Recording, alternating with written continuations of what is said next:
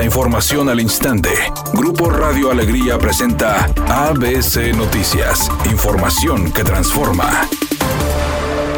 La Secretaría de Medio Ambiente de Nuevo León publicó este miércoles la primera alerta ambiental del mes de abril. El aire que se respira en la zona metropolitana no es óptimo y mucho tendría que ver con la cantidad de incendios que se han desatado a lo largo de este día. Esto lo mencionó la Secretaría a través de un comunicado. Debido a la situación, las autoridades recomiendan a la población a no realizar actividades al aire libre y cerrar puertas y ventanas, mientras que a las empresas de competencia federal, estatal y municipal también les corresponde seguir las acciones implementadas por la Secretaría de Medio Ambiente.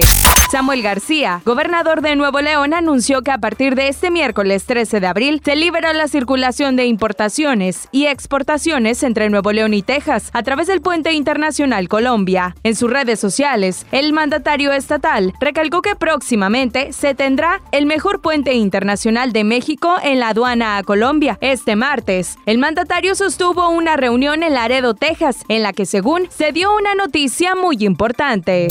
Luego de que el Comité de Desapariciones Forzadas de la ONU señaló que servidores públicos y el crimen organizado son responsables de las crecientes desapariciones forzadas en México, el presidente López Obrador aseguró que ningún organismo internacional va a poner a su gobierno en el banquillo de los acusados. No están actuando con apego a la verdad.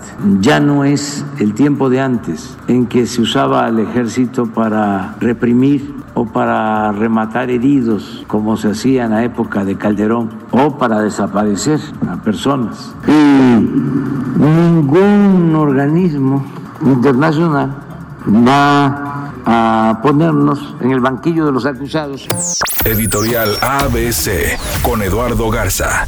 Los municipios aumentaron el perdial este año hasta en un 100%. La gente está respondiendo en el pago. Monterrey ha recaudado en tres meses más de 1.100 millones de pesos. Escobedo 135 millones de pesos, 36% más que el año pasado. Santa Catarina 129 millones, Guadalupe 293 millones. Pero ahora hay que invertirlos en calles, avenidas, alumbrados, seguridad. No se les está viendo nada. La gente responde con el pago. A los municipios les corresponde responder responder en atención y servicios, ¿a poco no? Tigres y Rayadas se instalaron en el top 5 de los mejores equipos de la CONCACAF. Chivas y Atlas también aparecen en esta lista. El poderío de los equipos regios femeniles no solo se representa en México, sino también en toda el área de CONCACAF. De acuerdo a la Federación Internacional de Historia y Estadística del Fútbol, Tigres y Rayadas son los mejores clubes de la Confederación en la rama femenil durante el último año. Y es que los dos equipos entran dentro del top 5 que presentó la organización. Las Amazonas ocupan el segundo lugar de este sitio al sumar una cantidad total de 234 puntos. Por su parte, la escuadra del Azul ocupa el cuarto sitio con 204 unidades. Ellas son las actuales campeonas del fútbol mexicano. Eric Rubín, Benny Barra, Kalimba, Edwin Luna, Lupillo Rivera, Víctor García y otros cantantes esperan el impulso del espectáculo Cumbia Machín que se presentó con gran éxito en la Ciudad de México. Ellos estuvieron acompañados de la Sonora Dinamita y la Sonora Santanera, solo por mencionar algunas. Resulta que hicieron una fusión de talentos y de ritmos que dio un gran resultado.